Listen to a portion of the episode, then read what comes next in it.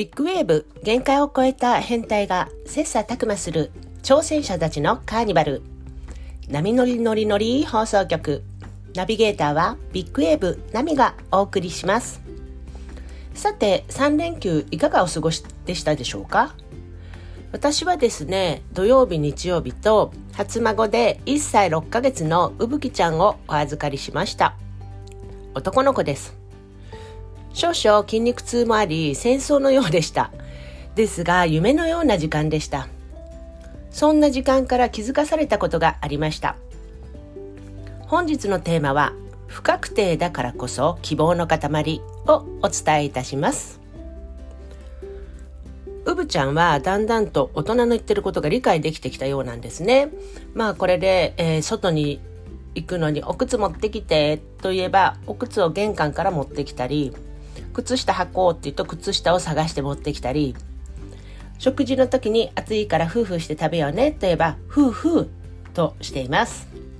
しかしですね逆にまだ話すことができないんで一生懸命に伝えようとしてるんですけれども伝わらないと感謝広告するんです。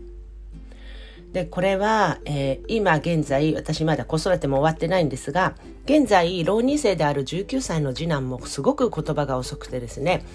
子育てのとした時のことをねすごく思い出しました。その次男なんですけれどもその表現がすごくうまく伝わらない分えーと、絵を描くことがすごく上手になりましたね。あの絵を描いたり体で表現することを得意としていました、えー、その時は家中の壁紙はキャンパス化して画伯が好きなように描いていました。しかも油性のマッキーでまあもう本当これは変えればいいかななんて思いながら見守っていたんですけれども。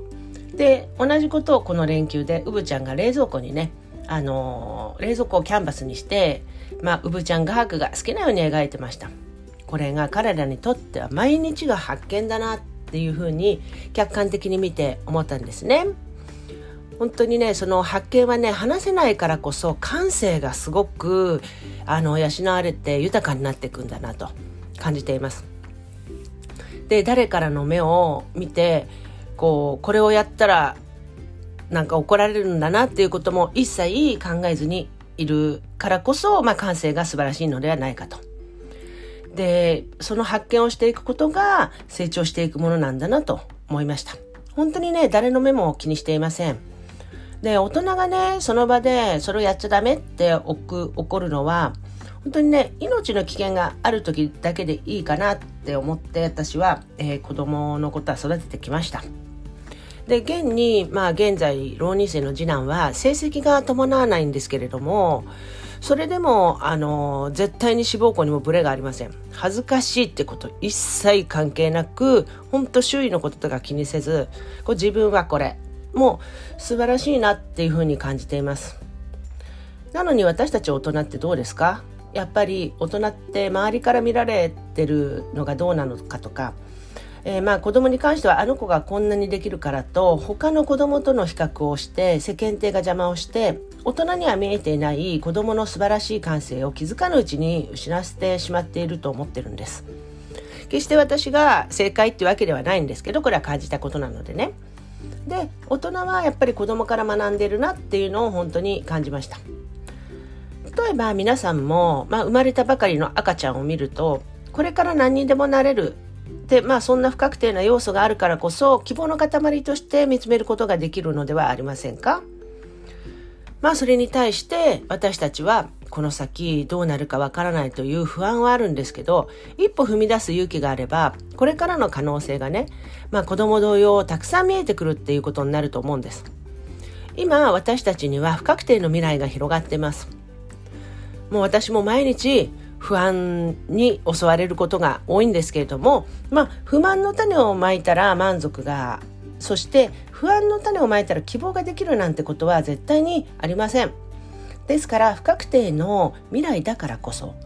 今大人である私たちが次の世代に本当に残してあげたい種を、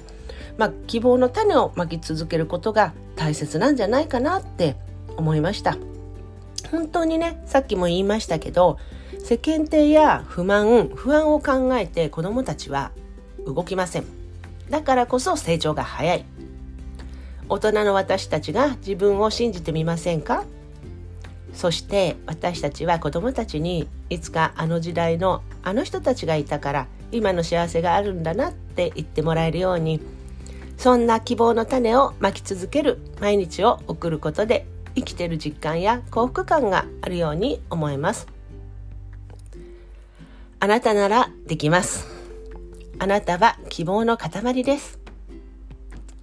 さあ本日は不確定だからこそ希望の塊をテーマにお送りいたしました。ビッグウェーブ限界を超えた変態が切磋琢磨する挑戦者たちのカーニバル。波乗り乗り乗り放送局。ナビゲーターはビッグウェーブナミがお送りいたしました。Good luck!